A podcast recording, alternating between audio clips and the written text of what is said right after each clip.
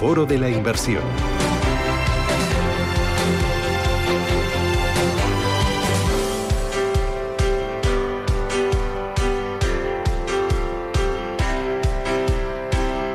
Hoy hablamos de rentabilidades, hoy hablamos de inversión, hoy hablamos de diversificación y también de largo plazo, todo a través del vehículo fondo de inversión. ¿Con quién? Con Felipe Moreno, que es director de desarrollo de negocio de Finicens. Felipe, ¿qué tal? Buenos días. ¿Qué tal? Buenos días. Eh, es una plataforma que te da acceso a una gestión profesional, a un asesoramiento personalizado y que eh, te compone carteras. Eh, cuéntame un poco para que el oyente se sitúe y recuerde un poco que venimos todos de, las vacaciones un poco entubecidos ¿no? y un poco despistadillos, como los niños en el colegio. Eh, ¿qué, qué, elemento diferencial tenéis frente a otras muchas plataformas que hacen, hacen asesoramiento y gestión de carteras? Pues nosotros ofrecemos al mercado cinco carteras con cinco perfiles de riesgo para que se adecúen en cumplimiento de la normativa MIFID II al perfil de cada cliente y que puedan asumir una volatilidad que esté acorde a su perfil tenemos esas cinco carteras, que la cartera 1, que es la que sería la más conservadora, tendría un 80% en renta fija y un 20% en renta variable. Subiríamos a niveles intermedios con la cartera 3 en un 50-50, entre 50% renta variable y 50% renta fija. Y la cartera 5, que sería la más atrevida, tendría un 80% en activos de renta variable y un 20% en activos de renta fija. Con esa combinación logramos exponer a nuestros inversores a más de 20.000 posiciones a través de fondos indexados. Em, son unas carteras. ¿Lleváis en el mercado cuánto tiempo, eh, Felipe? Pues llevamos cinco, años de producto en el mercado y con las carteras de fondos prácticamente cuatro años ya. Vale. Y este año está siendo muy bueno porque estás creciendo a rentabilidades de doble dígito. Eh, ¿Cómo van las carteras en rentabilidad? Pues mira, la cartera 1 que será más conservadora desde principios de año lleva un 2,6% de rentabilidad. La cartera 2, que aumentaría un poquito la exposición hacia la renta variable, eh, estaría en un 6,7%. La cartera 3 de riesgo equilibrado estaría en un 9,7%. La cartera 4 estaría en un 13% de rentabilidad y la cartera 5 en un 15,8% desde principios de año. Es una rentabilidad excelente en un año que ha sido bastante complejo. Vale, me voy a ir justo a la del medio, la equilibrada, con una rentabilidad eh, superior al 9% de lo que va de año. Cuéntame, ¿cómo, cómo está eh, compuesta? ¿Cada cuánto cambiáis eh, el orden de, los fondos o, los fondos que, que la componen? ¿Cómo tomáis las decisiones?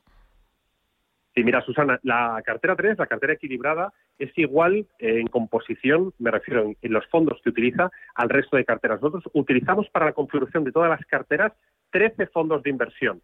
Serían cuatro fondos de inversión de renta variable, utilizaríamos ocho fondos de inversión de renta fija y un fondo que sería un rate inmobiliario. El peso que le damos a cada uno de los mismos irá acorde a ese nivel de riesgo, a esa volatilidad que puede asumir el inversor. Con la parte de renta variable exponemos al inversor a activos de Estados Unidos, en Europa, en Japón y en los países emergentes, y en la parte de la renta fija utilizaríamos los activos para configurar una parte de renta fija corporativa y otra de renta fija soberana, es decir, países que emiten deuda. Con esta configuración, como bien decía, vamos a llegar a una exposición máxima en 22.000 posiciones. Y nosotros en Finitas, que pensamos en el largo plazo y pensamos en esa ultradiversificación, lo que entendemos es que un inversor, para que esté correctamente invertido cuando su horizonte temporal va entre 7 y 15 años, debe tener posiciones tanto en activos de esa renta fija como de esa renta variable, incluyendo rates inmobiliarios. Para nosotros es importante también tener exposición directa al crecimiento del mercado inmobiliario global. Es decir, no son activos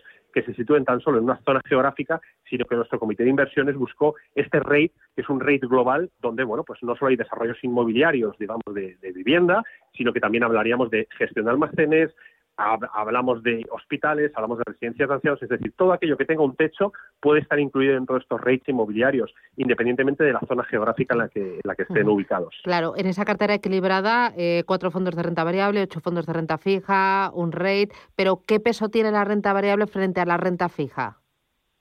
Estaríamos hablando de en torno a un 45-55% aproximadamente. El, 50, el 55% iría a la parte de la renta variable y ese 45% a la renta fija directa. Para esto utilizamos fondos de la gestora, de la mayor gestora del mundo de gestión pasiva, que son fondos de Vanguard. También incluimos fondos de BlackRock a través de su división de iShares eh, para la parte de la renta fija y luego utilizamos el fondo de Amundi, que iría para el rating inmobiliario. Vale. Eh, me has dado muchos eh, datos. Primero, has dicho ultra diversificada. ¿Qué, qué, aporta la ultra diversificación a esas carteras?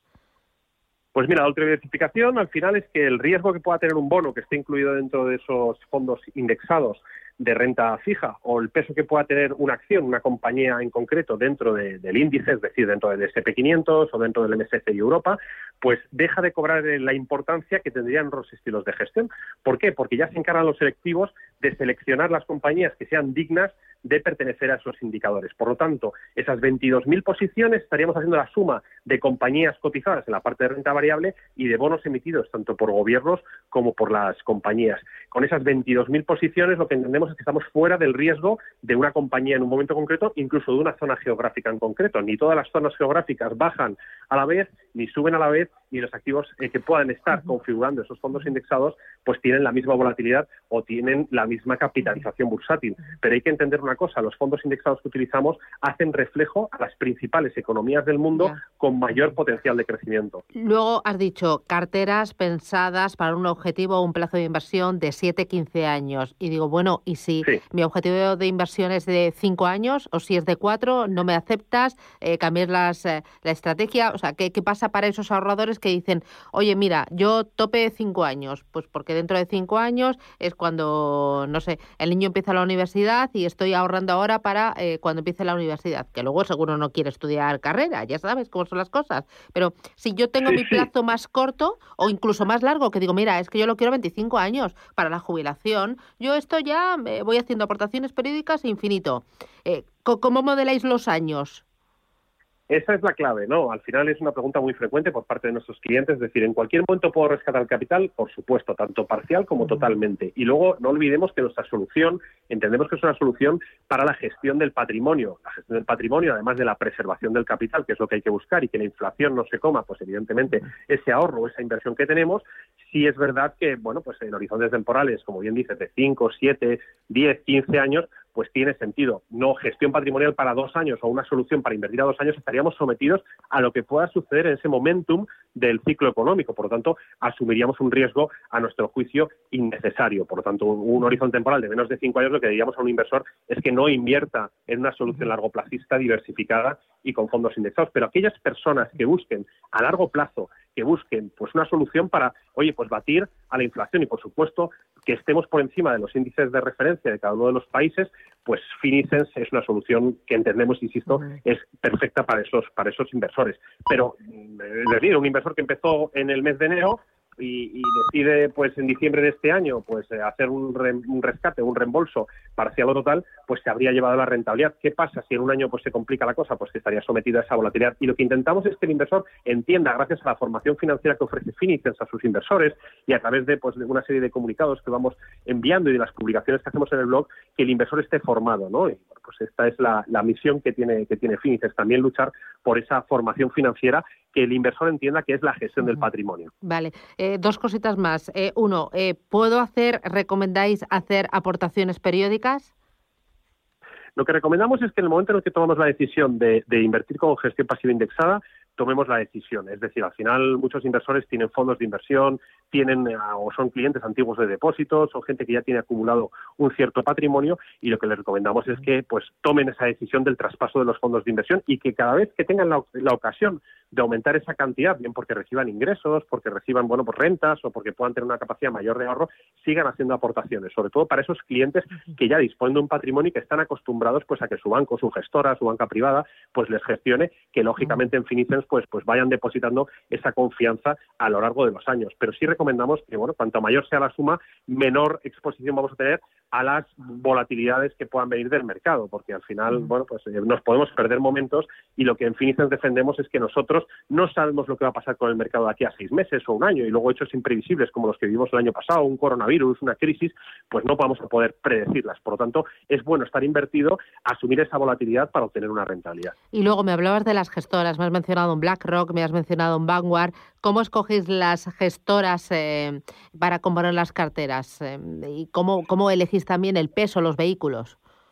Eso es. Pues mira, nosotros tenemos un comité de inversiones, ¿vale? Que lidera Kevin Comeyer, que es nuestro director de inversiones, en el que, bueno, pues los algoritmos que tiene Finices van buscando en el espectro, en el universo de Morningstar, aquellos fondos que son más eficientes. Y por eficiencia entendemos el tracking error, es decir, la desviación que puedan tener contra el índice de referencia o el benchmark al que, al que hagan referencia esos fondos de inversión. El tamaño también es una condición importante, es decir, que sean fondos muy, muy grandes para que tengan esa liquidez. Y luego también que no exista un riesgo gestora, es decir, queremos trabajar con las mayores gestoras del mundo que nos ofrezcan garantías a largo plazo de que evidentemente pues van a estar aquí durante muchos años, porque insisto que nuestra solución es largo plazista. Muy bien, pues Felipe Moreno, director de negocio de Finances, me quedo con esas rentabilidades para esas cinco carteras. Eh, la de más rentabilidad, la cartera número 5, eh, doble dígito por encima del 13%, la equilibrada por encima del 9% y la más eh, prudente, la más conservadora, más de un 2% en el año con unos tipos de interés negativo. Enhorabuena y a seguir trabajando. Un abrazo, Felipe, cuídate mucho. Muchas gracias, Susana. Adiós, chao, chao, un abrazo.